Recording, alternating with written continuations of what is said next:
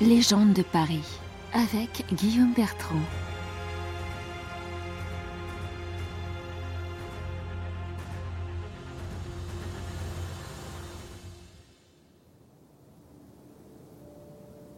À la tombée de la nuit, la ville lumière nous dévoile son côté obscur peuplé d'inquiétants personnages. Dans l'ombre de ces monuments, au détour d'une ruelle étroite, les fantômes du passé hantent toujours la mémoire des lieux. Partons ensemble au cœur du vieux Paris, sur l'île de la Cité, à deux pas de Notre-Dame. Vous voilà rue Chanoinesse, l'une des plus anciennes de la ville. Elle était l'artère principale du cloître Notre-Dame, lieu de vie des chanoines de la cathédrale. L'endroit était interdit aux femmes, et les hommes laïcs devaient quitter les lieux à la nuit tombée. Pourtant, tout ce qui s'y est passé n'était pas toujours très catholique. Allez jusqu'au numéro 24, où se dresse le plus ancien restaurant de la cité, au vieux Paris d'Arcole. C'est une auberge, depuis 1594, terminée avec les pierres de la cathédrale. Ancienne maison chanoinesse où logeaient les chanoines et leurs étudiants, il semble encore hanté par une bien sinistre légende. Au XVe siècle, de nombreux commerces fleurissent aux portes du cloître, particulièrement un pâtissier rôtisseur, réputé pour ses délicieux pâtés de viande. Même le roi Charles s'en fait livrer une fournée de temps à autre. Le voisin du rôtisseur est un barbier, quotidiennement consulté pour les rasages et les tonsures. Il se dit qu'un jour, un jeune étudiant allemand arrive à Paris accompagné de son chien.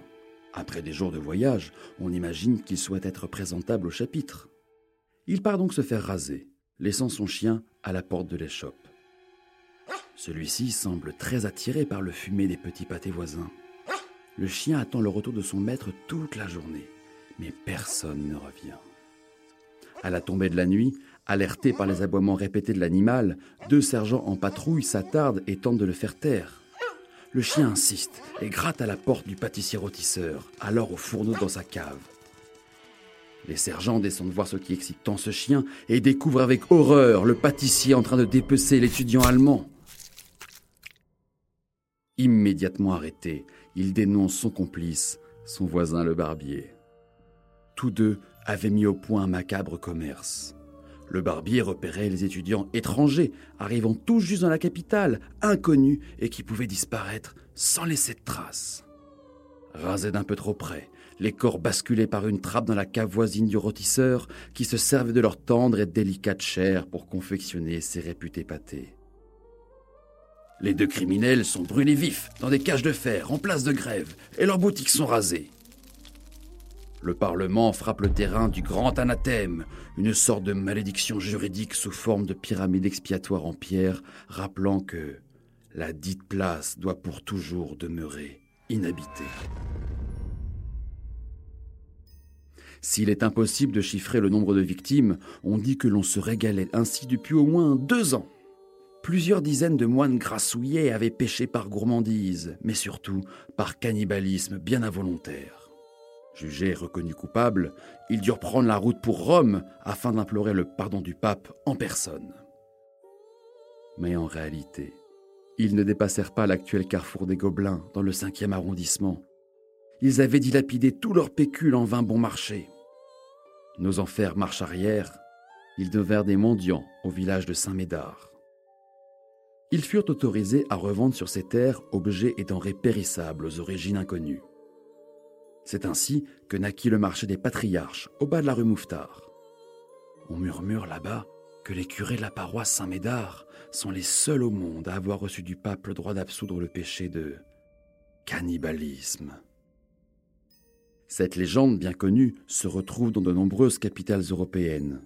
Ici, à Paris, la source la plus ancienne de cette histoire nous remonte à 1612, bien avant le célèbre Sweeney Todd barbier sanglant londonien qui n'apparaît qu'en 1846, mais qui sera depuis maintes fois adapté en opéra, pièces de théâtre et film. Mais c'est bien à Paris qu'est née la légende du barbier et du pâtissier sanglant. D'ailleurs, il se dit que quelque part dans la rue Chanoinesse se cache encore la pierre du boucher, bio légendaire sur lequel étaient transformés les jeunes curés en petits pâtés. Alors, suivez le guide.